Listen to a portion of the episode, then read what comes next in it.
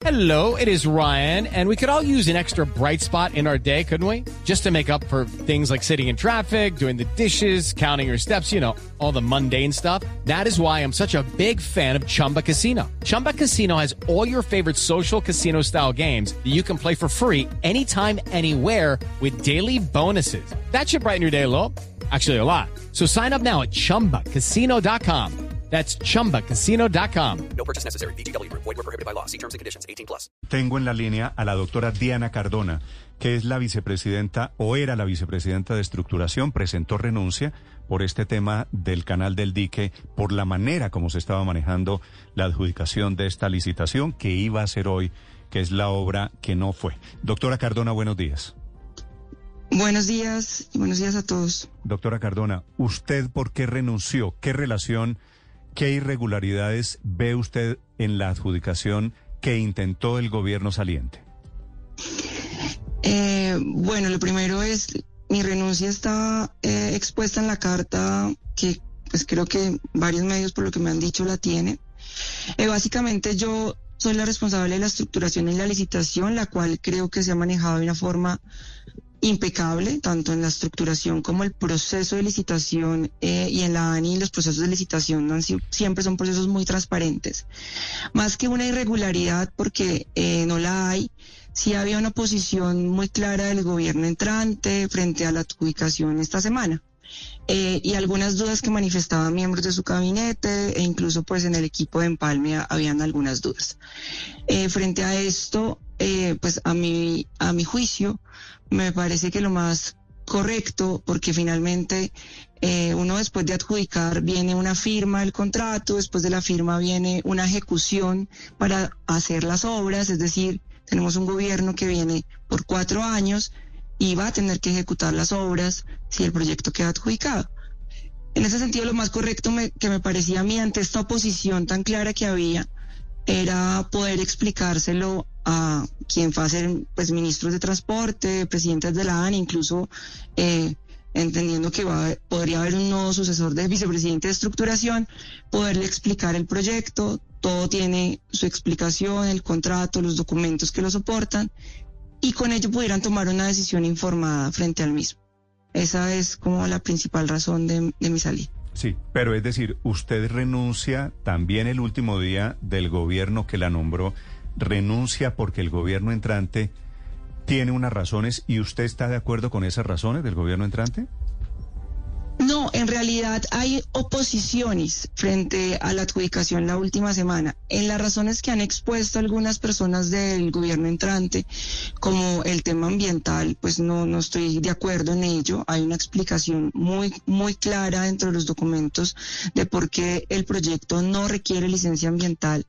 E incluso si fuera a requerirse licenciamiento ambiental, es algo que se hace durante la etapa de preconstrucción. Los proyectos de APP no salen con licencias ambientales.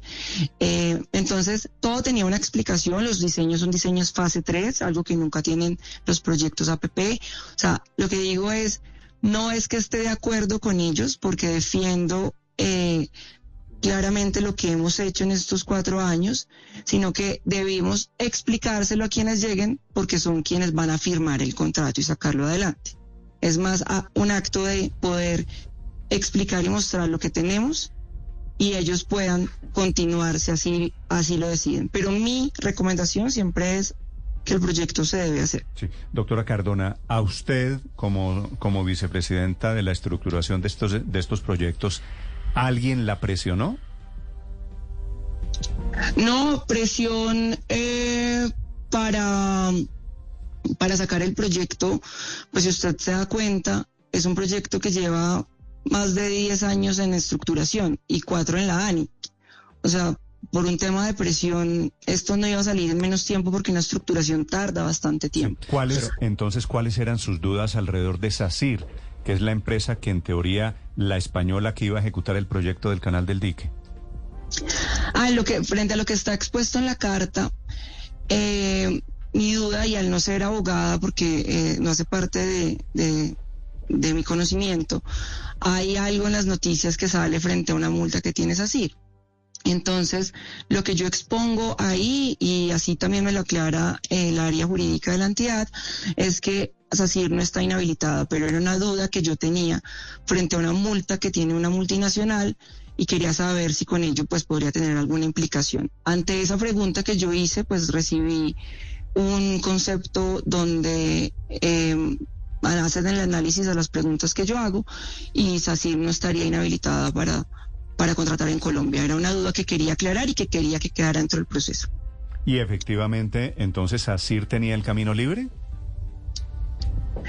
Yo en este momento no, hago parte del proceso de licitación. Ahora, esto... No, pero, pero digo, en su concepto, usted que estructuró el proyecto del canal del dique, ¿SACIR estaba habilitada para hacer la obra? Yo, yo estructuré, eso es diferente a saber si SACIR está habilitado para hacer la obra.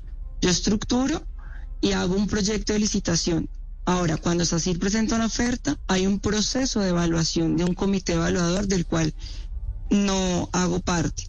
Entonces, frente a su pregunta, eso se le tiene que consultar al comité evaluador y saldrá en el informe de evaluación. Doctora Cardona, ¿es un éxito o es un fracaso que luego de estructurar un proyecto solamente haya un oferente?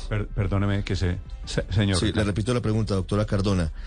¿Es un éxito o es un fracaso que luego de estructurar un proyecto solamente haya un oferente como en este caso? No es la primera vez que un proyecto semejante envergadura tenga un proponente. O sea, no es la primera vez que pasa en un proyecto que vale más. This podcast is sponsored by Ramp. Are you the decision maker in your company? Consider this. For the first time in decades, there's a better option for a corporate card and spend management platform. Meet Ramp, the only corporate card and spend management system designed to help you spend less money so you can make more. Most corporate credit cards offer points as incentives, but those points amount to less than their worth in real cash value. Ramp's business cards offer you cash back, real money in your pocket. Plus, you control who spends what with each vendor. And Ramp software collects and verifies receipts automatically, which means you'll stop wasteful spending and close your books in hours instead of days. Businesses that use Ramp add up to 5% to their bottom line the first year. If you're a decision maker, adding Ramp could be one of the best decisions you've ever made. And now get $250 when you join Ramp for free. Just go to ramp.com slash easy. Ramp.com slash easy. R-A-M-P.com slash easy. Cards issued by Sutton Bank and Celtic Bank members of DIC terms and conditions apply. De 2 y 3 billones. A esto se suman varias cosas. Eh, la envergadura las obras, que no son obras usuales en proyectos de APP de los que nosotros manejamos en carreteras, esto requiere también unas obras muy específicas que acá en Colombia pues no hay, no se han hecho por lo menos de esa envergadura. Y algo que ha pasado en los últimos meses y que también afecta eh, que se presenten oferentes es que han subido los insumos y también hay un tema eh, del dólar que puede afectar la decisión de una empresa de ir o no a una licitación. Ahora, repito, no es la primera vez que hay un oferente en una licitación y eso pasa en proyectos APP porque requieren una experiencia de inversión muy alta y una financiación muy grande. Entonces todo esto puede jugar en que entre una empresa, una empresa o incluso quedara un proceso desierto. Doctora Cardona, ¿a usted le pidieron la renuncia?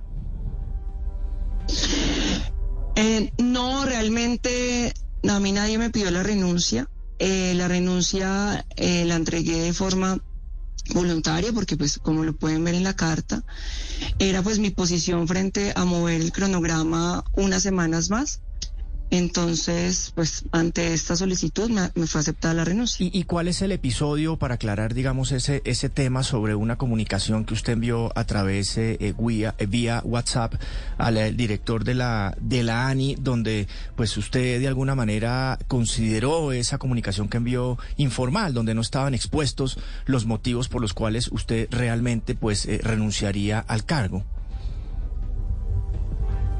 No sé finalmente cuál es la carta de renuncia que queda radicada en la entidad. Eh, yo radiqué ayer una carta que es la carta que ustedes tienen, que es una carta motivada.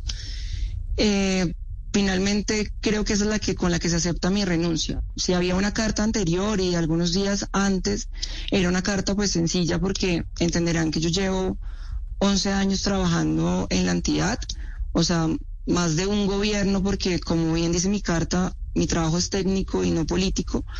Entonces, eh, finalmente, eh, quería mandar una carta que no pues fuera a generar el impacto que veo que generó mi carta motivada. Eh, no sé finalmente cuál quedó radicada. Yo misma ayer presenté la carta que seguramente ustedes tienen, que es una carta motivada. Sí.